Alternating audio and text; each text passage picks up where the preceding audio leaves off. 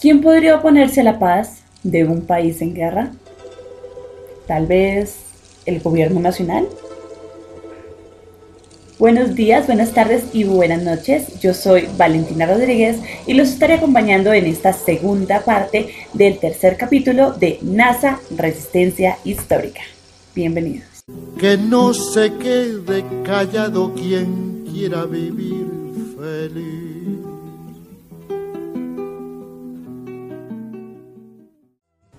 En la última parte de este capítulo nos quedamos en el 2006. Pero como bien se lo dije, dos años después, estos acuerdos estarían tambaleando. Específicamente en 2008, cuando el líder de las FARC, Manuel Marulanda, muere en acontecimientos dudosos, lo que lleva a la guerrilla a ser comandada por Alfonso Cano. Esto intensificó los bombardeos cerca de la región del Tolima Bajo, lugar donde se acentúa la comunidad NASA. Esta violencia cerca del territorio fomentó la desconfianza por parte de las FARC, pasando lo que se temía. El ejército comenzó a utilizar su territorio como tránsito y las FARC secuestraron a un indígena NASA, Javier Montoya, acusado de colaborar con el ejército, lo que llevó a que el gobernador Olivio Paya pudiera hablar con las FARC para restablecer los acuerdos. 19 días después, Javier fue liberado. Pero para recobrar la confianza en el pueblo, se pidió que Javier se fuera por un tiempo de la comunidad. Y buscando el bien para todos, así sucedió. Después de eso, las FARC y los NASA restablecieron acuerdos.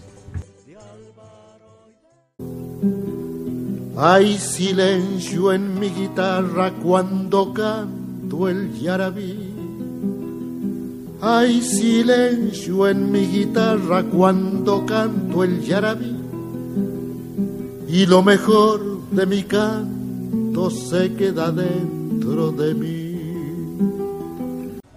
Una de las ideas que constituyen el sentido del acuerdo de paz es su carácter sagrado, que está por encima del Estado y sus reclamos de legalidad. Ese mismo año, María Elvira Paya fue invitada a un consejo de seguridad dirigido por el entonces presidente Álvaro Uribe en Chaparral. Allí también se creó un altercado por la ilegalidad de los acuerdos. La gobernadora tuvo cinco minutos para participar y hablar sobre su comunidad, pero ella se tomó 20 y explicó los acuerdos de paz del pueblo Páez.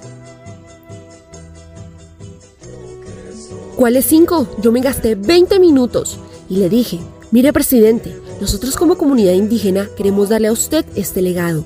Yo sé que usted es una persona diferente a nosotros, pero usted tiene que comprender que la paz no se hace con armas. La paz se logra es con este bastón y nosotros logramos la paz con las FARC y vamos para 11 años de paz y acá le entrego. Acá están los artículos. Un general de los militares me dice que esto es ilegal. Para nosotros, como comunidad indígena, no es ilegal. Durante muchos años, los NASA se siguieron enfrentando al gobierno, al presidente, a los ministros, a los militares e incluso al propio pueblo colombiano, quienes veían este acuerdo como algo inconstitucional, como algo ilegal y como una deshonra al haber hablado con un grupo terrorista. Pero lo cierto es que el acuerdo trajo bienestar a su comunidad. Y desde 1996, el pueblo Páez vive en relativa paz con la guerrilla de las FARC. Cuando el amor me hizo señas, todo entero me encendí. El presidente de la época seguía en desacuerdo y declamaba la ilegalidad de los mismos. Pero sin importar lo que pensara la justicia, los NASA se sostuvieron en la Constitución, pues en ella se declara que los indígenas dentro de los territorios podrán ejercer, de acuerdo a sus usos y costumbres, y gobernabilidad propia. Así para los NASA, el Estado es quien está siendo ilegal y quien después les dio la razón. De que con armas no se logra la paz, sino el diálogo y el llegar a acuerdos. Además de ser más fácil, evitará el dolor y el sufrimiento humano.